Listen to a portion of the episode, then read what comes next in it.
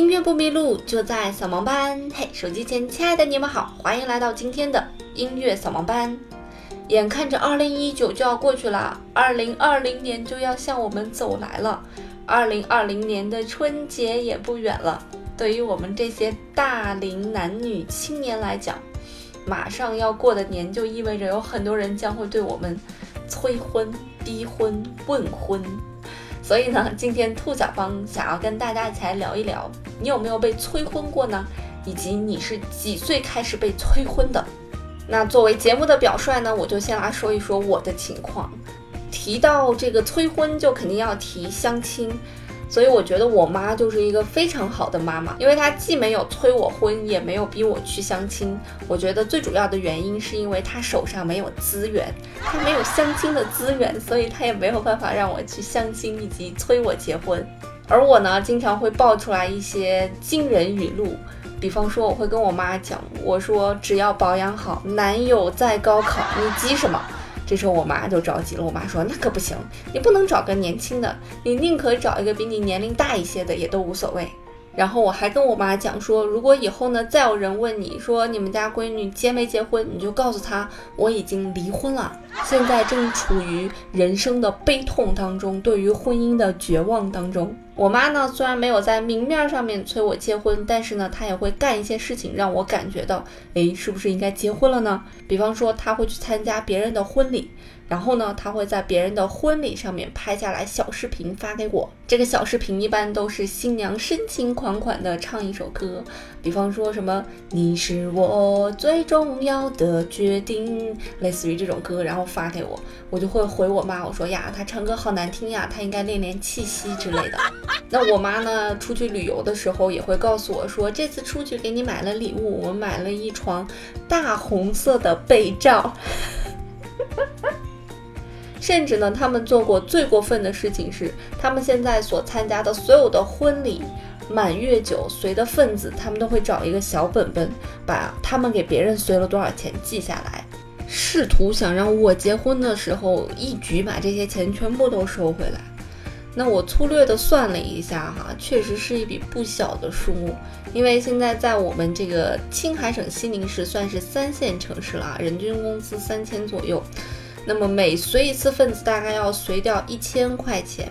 我觉得我妈每周都要去喝一次喜酒，这个喜酒包括了这个别人的孩子上大学呀、结婚呀、啊生孩子、过满月、生二胎呀，所以她每次都要随掉一千块钱。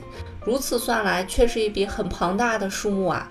我就给我妈出主意了，我说要不行，你看这样吧。你就说呢，说闺女这个工作忙回不来，所以呢，我们就先把酒席办了。那我呢，就随便 P 一张照片给她，他们就放大，然后放在那个酒席的门口，这样呢就可以收份子钱了。先把份子钱收回来再说，这样呢也可以减轻一下我因为不结婚而让他们收不到礼钱的愧疚感呀。那我简单的看了一看那些大的音乐家们。他们的结婚的年龄哈，呃，巴赫是二十二岁结婚，然后一生是娶了两个老婆，啊，六十五岁去世，一共生了二十个孩子。莫扎特呢是二十六岁结婚，一生只娶了一个老婆，三十五岁去世啊，太年轻了。那舒曼呢是三十岁结婚，他结婚的那一年呢娶的这个人叫做克拉拉，是当时的音乐女神了啊。那舒曼是怎么搞上克拉拉的呢？就是在很小的时候去克拉拉家学琴，大概十七八岁的时候去克拉拉家学琴，跟克拉拉的爸爸学琴，然后没想到就把人家的闺女给拐跑了，弄得他爸还挺不开心的。那舒曼呢，最后是四十六岁去世的。那在所有的这个婚姻当中，我觉得最最不幸的应该是柴可夫斯基了吧。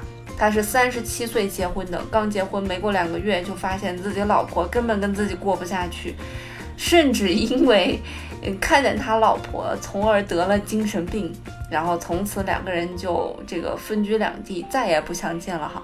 然后是五十三岁去世的。那还有一众的这个音乐家没有结婚，比方说舒伯特，比方说贝多芬啊，全都没有结婚。像周杰伦这种结了婚还天天秀恩爱的，毕竟是少数啊。那我有一个朋友，他被催婚就比较逗了。他说他有一天突然发现自己脸上长了一个痣，然后他就问他爸说：“我觉得我脸上好像以前没痣啊，怎么感觉现在长了个痣，而且越长越大了？”然后他爸看了一眼，说：“说好像是越长越大了。”然后紧接着就来了一句：“你快点找男朋友吧，趁现在还没有变丑之前，赶快嫁出去吧。”这个催婚催的真的是很牛哎。感觉毫无违和感。那对于其实现在的大龄女青年来讲，尤其是在一线城市的女青年来讲，好像真的不着急结婚哈。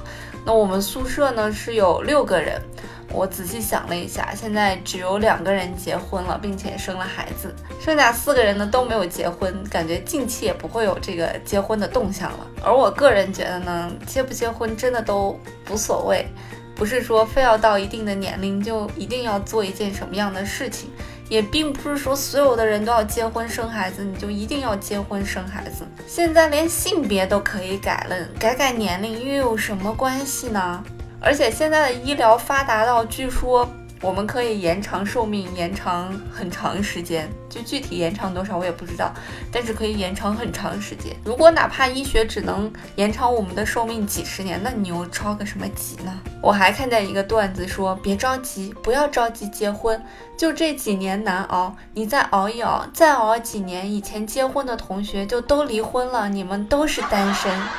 还有的段子讲说，二十到三十岁不结婚，唯一的一个遗憾就是缺失了二十岁离婚的一次机会，太有才了。所以你品一品，你仔细品一品，不管你是现在结婚还是你不结婚，等到以后这个我们的科学技术发展了，医学飞速发展，我们能活好久好久好久了。